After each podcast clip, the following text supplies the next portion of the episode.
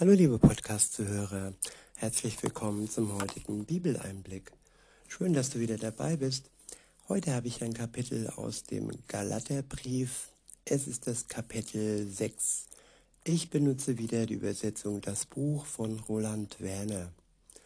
Ab Vers 1 steht, Geschwister, wenn jemand sich in irgendeiner Übertretung von Gottes Gebot verfängt, dann sollt, dann sollt ihr, die ihr von Gottes Geist geleitet seid, ihm wieder zurecht helfen. Ja, wir werden alle mal schwach. Wir ver verfangen uns manchmal in den Geboten Gottes und wir sind blind und brauchen manchmal dann Hilfe von anderen, die uns darauf hinweisen, dass wir wieder mal ja in die Falle getapft, getappt sind, dass wir uns mal wieder verfangen haben. Und der Geist Gottes kann uns helfen, dass wir dem anderen auf seinem Weg weiterbringen können und dies in Sanftmut nicht mit brutalen Worten, sondern so, dass es dem anderen gut tut und dass er neuen Mut schöpfen kann. Weiter heißt es, und wenn du das tust, dann achte auf dich selbst, damit du, damit du ja nicht auch noch auf die Probe gestellt wirst. Ja, manchmal sind böse Taten ansteckend. Man versucht jemandem zu helfen und tappt in die gleiche Falle wie der andere. Kennt ihr das, wenn ihr denkt, ja, der hat jetzt meine Hilfe nötig und im Endeffekt macht ihr doch die gleichen Fehler wie ihr auch, weil, ja, weil ich dann in dem Moment nicht eng, eng genug an Gott dran bin und nicht vertraut genug mit ihm spreche, zu ihm bete, da bin ich dann selbst mein eigener Fallensteller. Weiter heißt es, helft euch gegenseitig beim Tragen der Lasten. So werdet ihr das Gesetz des Messias erfüllen. Oftmal hilft es einfach, über Probleme zu reden, und so können wir die Last des anderen mittragen, indem wir zuhören, indem wir mit der Hilfe von dem Geist Gottes dem anderen die richtigen Worte zusprechen, ihm Mut zusprechen und dies, wie gesagt, in Sanftmut. Und wenn wir das tun, dann lieben wir unseren Nächsten so, wie wir auch uns selbst lieben und so, wie wir in erster Linie von Gott geliebt werden. Wir geben die Liebe Gottes weiter. Und einfach zu denken, man könnte alles alleine schaffen, ohne seine Liebe, ohne seine Kraft, ohne seinen Zuspruch, ohne seine Weisheit, das ist Hochmut und der kommt oft vor dem Fall. So heißt es dann auch ab Vers 3, wenn sich ein Mensch einbildet, etwas ganz Besonderes zu sein, während er in Wirklichkeit gar nichts Besonderes ist, dann täuscht er sich selbst. Ja, die Selbsttäuschungen im Leben, wenn wir uns alles schönreden, wenn wir uns schönreden, wenn wir alles als besonders erachten, auch wenn es oftmals oftmals nicht besonders ist, auch wenn wir uns oftmals nicht besonders im Sinne Gottes verhalten. Wir müssen anfangen, ehrlich zu werden, in erster Linie mit uns, mit unserer Schuld, dass wir uns eingestehen, wo etwas zwischen uns und Gott steht. Und wenn wir das dann klar sehen und es bereuen, dann trägt Jesus diese Last für uns und dann nimmt er auch uns die Schuld. Er befreit uns, er erlöst uns und er lässt uns wieder neue Kraft bekommen. Weiter heißt es, jeder soll den Ertrag seines eigenen Lebens einschätzen und dann wird er auch erkennen, wie sein eigenes Leben zu bewerten ist und nicht versuchen und nicht versucht sein, sich den Ruhm der anderen zusteht, einzuheimsen.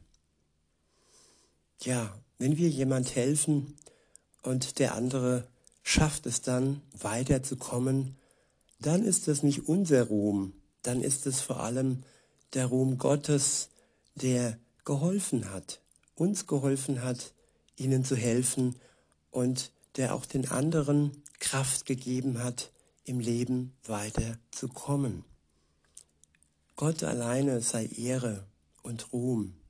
Und wir, wenn wir erkennen, dass wir seine Diener sind und dass wir in allem von ihm abhängig sind, dann können wir ehrlich und wahrhaftig unser Leben mit Gott und mit den anderen Mitmenschen führen. Weiter heißt es ab Vers 5, denn jeder wird seine eigene Bürde tragen müssen. Und auch das ist wichtig. Ein Mensch, der von der Unterweisung profitiert, soll den, der ihn unterrichtet, nach seinen Möglichkeiten unterstützen. Ja, der, der hilft, auch der braucht Unterstützung von dem, der geholfen bekommt. Und der, der geholfen bekommt, der sollte dies in Dankbarkeit annehmen, auch in Dankbarkeit des Helfenden und in Dankbarkeit vor Gott, der ihm diesen Helfer geschickt hat. Und ja, wenn ich dann, wenn man mir geholfen hat, dann schaue ich, was kann ich tun und was kann ich zurückgeben. Nicht, weil ich ihn entlohnen muss und nicht, weil dieser bescheuerte Spruch, eine Hand wäscht die andere zählt. Nein, einfach Dankbarkeit ist das eine und das andere ist wiederum aus Dankbarkeit zu geben, was man geben kann. Weiter heißt es, lasst euch nicht täuschen. Gott lässt sich nicht an der Nase herumführen, denn das, was ein Mensch in seinem Leben sät, das wird er dann auch als Ertrag seines Lebens ernten. Ja, das sind gute Früchte oder auch bittere und giftige Früchte, die wir ernten können, je nachdem, was wir sehen, was wir geben oder was wir behalten und was dann innerlich vor uns daher verrottet, wenn wir es nicht verschenken.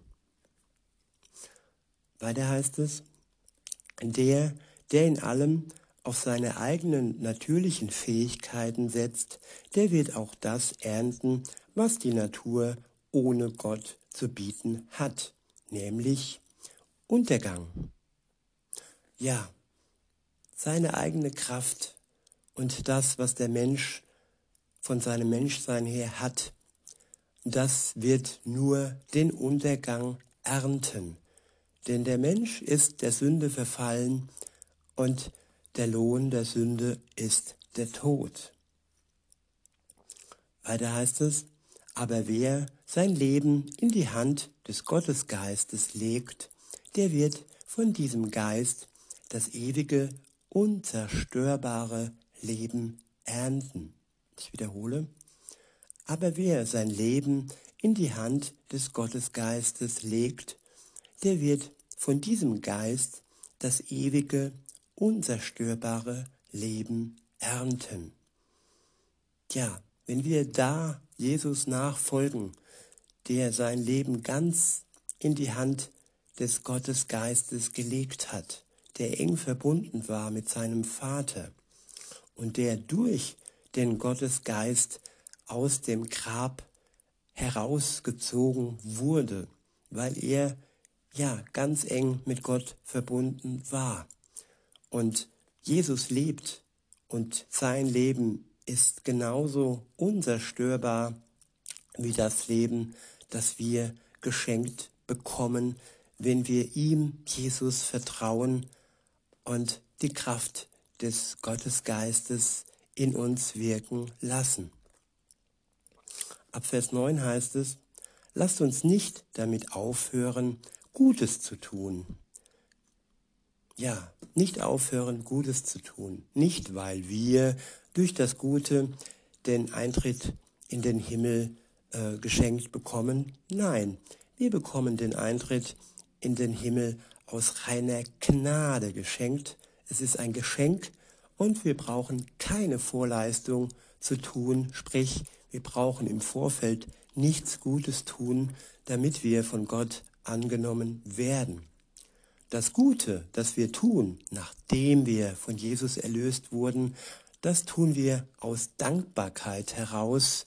Und alles, was aus Dankbarkeit und nicht aus Angst heraus, weil man denkt, ja, ich muss ja gut sein, sonst lande ich in der Hölle. Und die Qualität dieses sogenannten angstvollen Guten in Gänsefüßchen ist eigentlich, ja, wertlos. Aber wer von Jesus erlöst wurde und aus Dankbarkeit heraus dann mithilfe seines Geistes Gutes tun kann, die Qualität dieses Guten ist dann, ja, unvergleichlich zu diesem angstvollen, ich muss gut sein. Und ja, das ist einfach nur schön, wenn man andere Menschen ja verwöhnen kann, ihnen Zeit schenken kann, ihnen das Ohr schenken kann, ihnen zusprechen kann und aber auch sie genießen kann, weil jeder Mensch ist äh, auf seine Art und Weise wunderbar von Gott gemacht und diese Einzigartigkeit zu erleben, die dieser einzigartige Mensch mein Gegenüber, mein Nächster in sich trägt, das hat auch was Besonderes. Weiter heißt es, denn zu dem Zeitpunkt, den Gott bestimmt, werden wir auch eine gute Ernte erfahren, wenn wir nicht zwischendurch aufgeben. Ja, die Ernte können wir nur einholen, wenn wir nicht aufgeben, wenn wir sehen, wenn wir gießen, wenn wir pflegen, das Unkraut beiseite schaffen und wenn wir ja die Pflanzen gut behandeln und bis zum Ende durchhalten und nicht aufgeben. Nur dann ist die Ernte unseres Lebens ja gewiss. Weiter heißt es, also lasst uns allen Menschen gegenüber Gutes tun, so wie wir Gelegenheit dazu haben, vor allem aber denen, die mit uns zur Familie derer gehören, die ihr Vertrauen auf Gott setzen. Schaut doch her, mit was für großen Buchstaben ich euch hier noch mit meiner eigenen Hand etwas dazu schreibe. Die Leute, die nach menschlichen Maßstäben gut dastehen wollen, die wollen euch dazu zwingen, euch der Beschneidung zu unterwerfen. Das tun sie letztlich nur deshalb, damit sie nicht wegen des Kreuzestodes des Messias verfolgt werden. Denn selbst die, die beschnitten sind, beachten das Gottesgesetz nicht wirklich. Nein, sie wollen nur, dass ihr euch beschneiden lasst, damit sie mit euch angeben können, und zwar in ganz handgreiflicher Weise. Aber mir soll das nicht passieren, dass ich mich wegen irgendeiner Sache besonders lobe, außer wegen des Kreuzestodes, den unser Herr Jesus, der Messias, erlitten hat. Ja, der Tod am Kreuz, der ist etwas, auf das wir wirklich stolz sein können. Durch den Tod Jesu sind wir frei. Wir sind keine Sklaven sowohl der Sünde nicht mehr, aber auch nicht mehr des Gesetzes, das uns erdrückt und das uns Angst macht und das uns ja vor der Hölle zittern lässt. Wir sind frei von der Schuld und wir sind frei dazu, aus Dankbarkeit heraus Gutes tun zu können, mit Hilfe des Gottesgeistes. Weiter heißt es, durch ihn, Jesus, ist für mich die gesamte Welt am Kreuz gestorben und genauso auch ich für die Welt.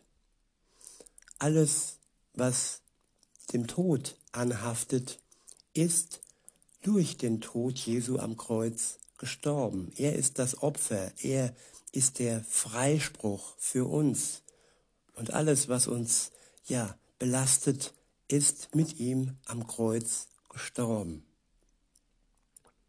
Weiter heißt es, denn weder der Zustand des Beschneidenseins noch des Unbeschnittenseins hat irgendeine Bedeutung. Ja, weder, dass du katholisch bist oder evangelisch, Hauptsache ist, du glaubst an Jesus Christus. Das alleine hat Bedeutung, dein Glaube an Jesus.